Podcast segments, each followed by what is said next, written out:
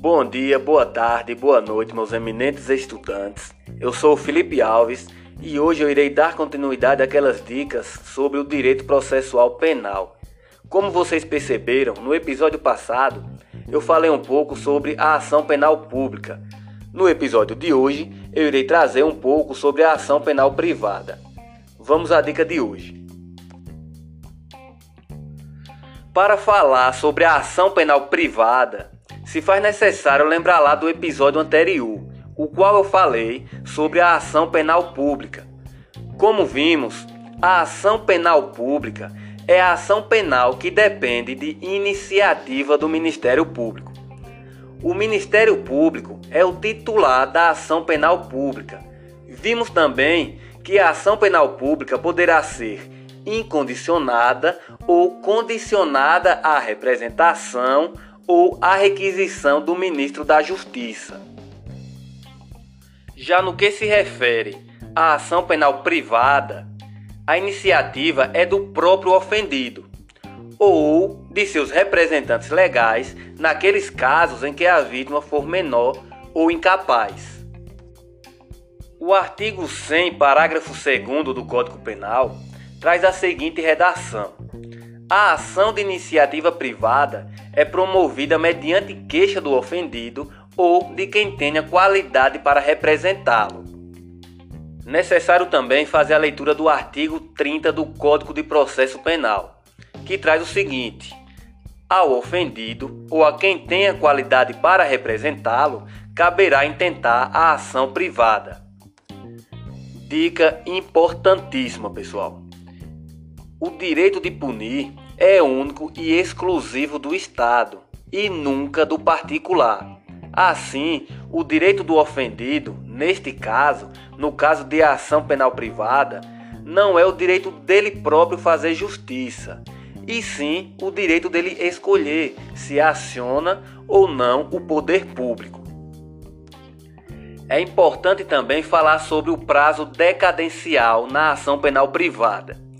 Esse prazo ele está estampado lá no artigo 38 do Código de Processo Penal.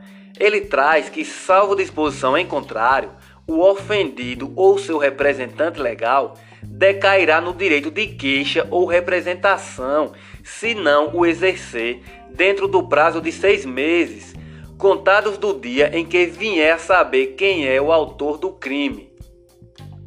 Pois bem, pessoal, visto isto, Saibam que existem três espécies de ação penal privada: a exclusiva, a personalíssima e a subsidiária da pública. Iniciarei falando sobre a ação penal privada exclusiva. A ação penal privada exclusiva, ou propriamente dita, é aquela exercida diretamente pela vítima ou seu representante legal. Uma dica importante se refere ao artigo 31 do Código de Processo Penal. O artigo assevera que, no caso de morte do ofendido ou quando declarado ausente por decisão judicial, o direito de oferecer queixa ou prosseguir na ação passará ao cônjuge, ascendente, descendente ou irmão.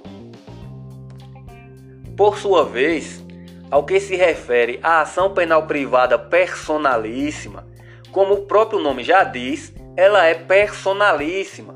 Sendo assim, somente pode ser proposta pela vítima. Não há possibilidade de representantes legais nem aplicação daqueles legitimados do artigo 31 do Código de Processo Penal, os quais acabei de citar. Ou seja, pessoal, se o ofendido vier a falecer, tal direito não passará para seus representantes se isso acontecer, extingue-se a punibilidade do agente. Na ação penal privada personalíssima, mesmo se o agente for menor de idade, deve-se esperar que ele alcance a maioridade, o que é óbvio que neste caso o prazo decadencial começará a correr do dia em que a vítima completar a maioridade. E por fim, a ação penal privada subsidiária da pública. A ação penal privada subsidiária da pública ocorre quando, naqueles casos de ação penal pública, quando o Ministério Público se apresenta inerte, quando o Ministério Público deixa de oferecer a denúncia, quando também o Ministério Público não pede arquivamento ou não requisita novas diligências. Neste caso, a vítima não pode e nem deve sair no prejuízo.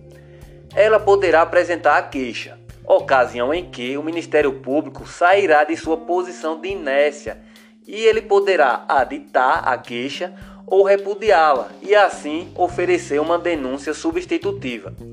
É importante salientar que o Ministério Público ainda pode intervir em todos os termos do processo, pois o mesmo ainda continua sendo o autor da ação. Ele ainda continua sendo o legitimado ativo. É isso aí, pessoal, e estas foram as dicas de hoje. E sigam lá no Instagram. O endereço é felipealves.direito penal. Aguardo vocês no próximo episódio e um bom dia, uma boa tarde e uma boa noite a todos. Fiquem com Deus.